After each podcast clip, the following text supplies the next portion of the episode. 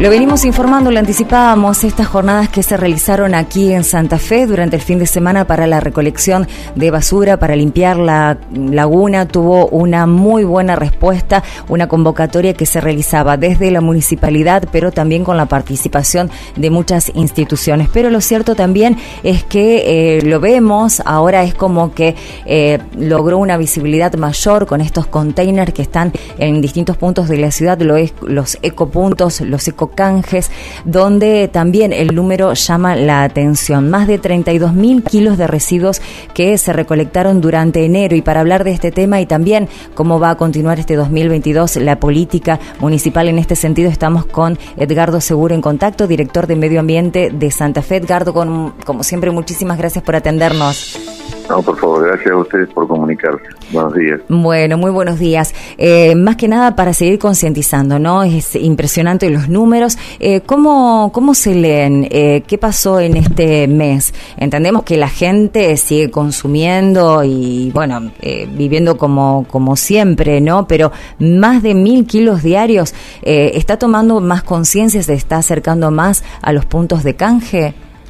Sí, eh, esto es así, digamos, las estrategias se vienen implementando sobre recuperación de materiales, este, eh, han hecho, digamos, que los santafesinos encuentren un lugar adecuado para dejar estos materiales. Es bastante curioso porque hay muchas estrategias, pero los santafesinos han optado por llevar el material hasta los puntos y dejarlo depositado. Hoy son cinco ecopuntos que tienen atención personalizada durante 10 horas y 16 campanas que están distribuidas en toda la ciudad que se recogen dos veces por día. O sea, realmente está mostrando que la gente quiere deshacerse de este material, pero lo quiere hacer en forma consciente. No lo saca simplemente a la vereda, sino que lo lleva a estos lugares. Más allá de la del ecocanje, digamos que en los puntos con atención tienen entrega de semillas, de chip, de plantas. Sí. Es la, la charla con el empleado también de cuáles son las políticas ambientales. Eh, sí, que aparte están eh, puestos eh, en lugares estratégicos. A mí me resulta muy cómodo, por ejemplo, el del Parque Sur.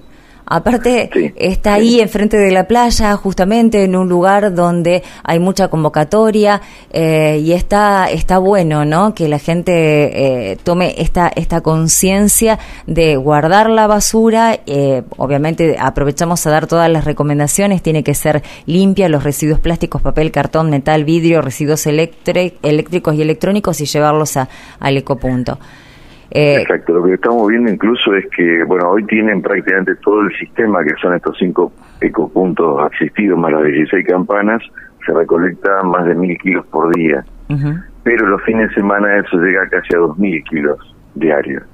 O sea, realmente el fin de semana que la gente está más distendida, busca esos materiales, nosotros ya no le decimos basura ni residuos, son materiales que la gente ha apartado, limpios, y lo ha clasificado. Y vemos llegar autos cargados con su familia, con sus chicos, lo usan como un lugar de, educación, los chicos hacen la clasificación en el lugar, la verdad que es bastante más allá de simplemente recuperarlo, ¿no? Sí, Edgardo, tu, tu observación fue muy buena. Son materiales porque eh, estos eh, residuos para, para nosotros nos cuesta, por supuesto, eh, hacer la adaptación, pero cambia a materiales porque le dan la posibilidad de trabajo y de vida a distintas asociaciones. Bueno, puntualmente aquí en Santa Fe a la Asociación Civil Dignidad y Vida Sana, ¿no? Es así, siguen haciendo ese círculo. Exactamente, con eso venimos trabajando desde, bueno, desde el comienzo de la gestión, tratando de revertir la situación que tenían de un material de muy escasa calidad, de un residuo realmente, que era lo que se llevaba en su momento, a este tipo de materiales que es un material mucho más seco, donde ellos trabajan en mejores condiciones, no hay agua en la planta, el material se recupera de mejor calidad y están haciendo ventas récord hace unos días de plástico blanco pero a su vez en 2021, comparado contra el 2019 prepandemia, eh, aumentaron más de un 40% la venta. O sea que evidentemente, más allá de que no cayó la recuperación de materiales, ha aumentado y la idea es que esto siga siendo así, por lo cual estamos trabajando con empresas y asociaciones para que puedan llevar este material a ese lugar o este, permitir que nosotros lo llevemos a Trinidad y Vida ¿no? Sí, hay todavía muchas consultas y muchas eh, preguntas acerca de, bueno, eh, lo que pasa con la, eh, diferenciación de, basura, qué está pasando en el relleno sanitario. ¿Nos podés actualizar esa información, Edgardo? Sí, nosotros tenemos hoy más de 11 barrios que tienen una recolección diferenciada, que es diferente a la, que es en contraturno de la recolección normal. Sí. En esos 11 barrios se están recuperando más de 45 toneladas mensuales de materiales secos también, que los vecinos sacan a la calle. De todas maneras estamos notando que el vecino prefiere ir hasta el lugar a llevarlo, más que sacarlo a la calle, pero igual es una cantidad de material muy importante y este, de muy buena calidad. En los lugares que eso no está sucediendo, están los ecopuntos, pero a su vez se mantiene todavía la recolección de lunes y jueves para aquellos que quieren sacar separados, o sea, que aquellos que no son ecobarrios tienen el lunes y jueves para diferenciar si es que no quieren ir hasta un ecopunto. De todas maneras, en todos esos sectores hay ecopuntos para que uno se pueda acercar. Eso ha aumentado muchísimo la clasificación. Esto es muy importante porque si bien todavía estamos en cifras bajas para la recuperación, este, es importante para la vida del relleno sanitario. O sea, no se trata de mandar todo a disposición final, porque el relleno sanitario llega a su punto final. Hoy estamos trabajando en el proyecto del proyecto ejecutivo del nuevo relleno sanitario, del nuevo de la nueva celda, digamos, que va este, a representar siete años más de disposición para la ciudad, pero trabajando mucho más activamente en las políticas de recuperación. Por eso la planta de restos de poda de Colastiné, donde se procesa todo el material que se extrae de poda, que es el kit que le entregamos a los vecinos. Eso ha disminuido más de un 80% la cantidad de camiones que iban llevando restos de poda al relleno sanitario. Esto es muy importante porque le da más vida al relleno. Claro, claro. La planta de aparatos eléctrico electrónico que hace que estos equipos no se dispongan al relleno sanitario. Y otra estrategia que estamos trabajando con Nación de otras plantas de recuperación dentro de nuestro complejo ambiental para poder seguir recuperando material en una verdadera economía circular, ¿no? Eh, sí, eh, acá, eh, bueno, mi compañero tiene una duda que también compartimos, ¿no? Eh, ¿Qué está pasando con la basura electrónica, ¿Qué tal, Guillermo? Lo saluda. Buen día. Buen día, Guillermo. ¿Cómo te Sí, mi pregunta era, era, con esto. Tenemos los cinco puntos de reciclado, que ahora cuando termine la nota lo vamos a repasar para que sepa los oyentes. Lo que Mi pregunta es, ¿qué hacemos con toda aquella le podemos decir basura electrónica, pero aquellos dispositivos que ya no usamos, ¿dónde podemos acercarlos para eh, su correcto tratamiento? Eso es la duda que tenemos todos por ahí cuando o nos mudamos o hacemos limpieza o dejamos de usarlo simplemente, ¿dónde podemos llevar este tipo de, materiales? A esos cinco puntos los reciben durante las 10 horas del día, durante los 7 días de la semana. Esos puntos reciben los aparatos eléctricos y electrónicos, no reciben partes de aparatos ni tonas, ni tintas, ni baterías, que se van a recibir solo por este, campaña. Pero lo que son aparatos en desuso, esos cinco puntos están habilitados para recibirlo diariamente. La municipalidad recolecta esos aparatos tres veces por semana y los lleva a la planta de, procesamiento que está en el complejo ambiental.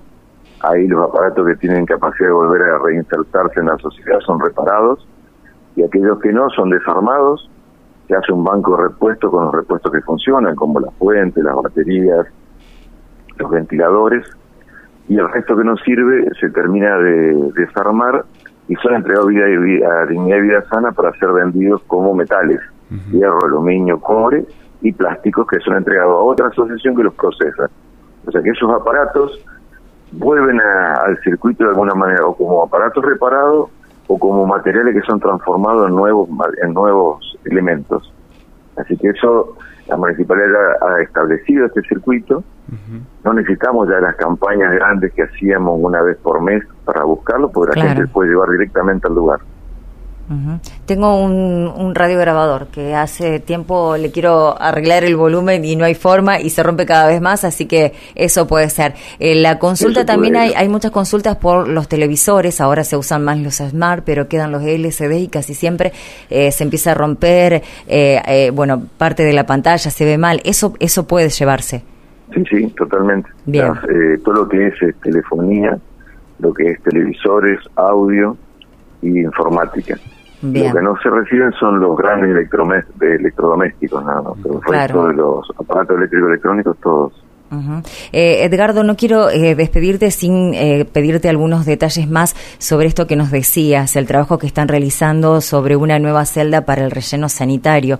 ¿En qué consiste, cómo están pensando la, ampliación? Sí, el, el, complejo ambiental tiene más de 100 hectáreas. En ese complejo ambiental, 75 hectáreas son un área de amortiguación ambiental, que era el río Salado, y 35 hectáreas son las áreas, eh, son las tierras disponibles para la disposición de residuos y transformación de material. En ese sector estamos trabajando en un proyecto de una nueva celda que nos va a permitir trabajar con totalmente, con total seguridad y control ambiental durante siete años más. Pero a su vez, en la ordenanza que sacó a fin de año, se permite, digamos, incorporar más suelos para que las próximas gestiones tengan un lugar definido donde poder este, planificar el, la disposición de los residuos, más allá de que queramos transformarlos y no depositarlos, siempre hay una fracción importante a, disponer. Tenemos que dejarle a las generaciones futuras, a las gestiones futuras, un lugar adecuado para poder seguir planificando el tratamiento de los residuos. No, digamos, llegar al fin de su, de su vida útil pensando dónde hay que llevarlos o sea, queda descartado. Para una ciudad que el tamaño es grave, ¿no? Eh, claro, queda descartado ya o podemos darle fin a esta discusión de el traslado del relleno. Se va a seguir trabajando en ese lugar y ampliando y buscando alternativas en esa zona. Claro, en este lugar, porque pensemos que el lugar tiene toda una serie de facilidades. Tiene un kilómetro y medio de, este, camino estabilizado para ingresar los 200 camiones diarios que ingresan al relleno sanitario, tiene la planta de clasificación, la planta de tratamiento de líquidos, la estación transformadora eléctrica, los edificios que componen todas las unidades de la municipalidad y la empresa contratista.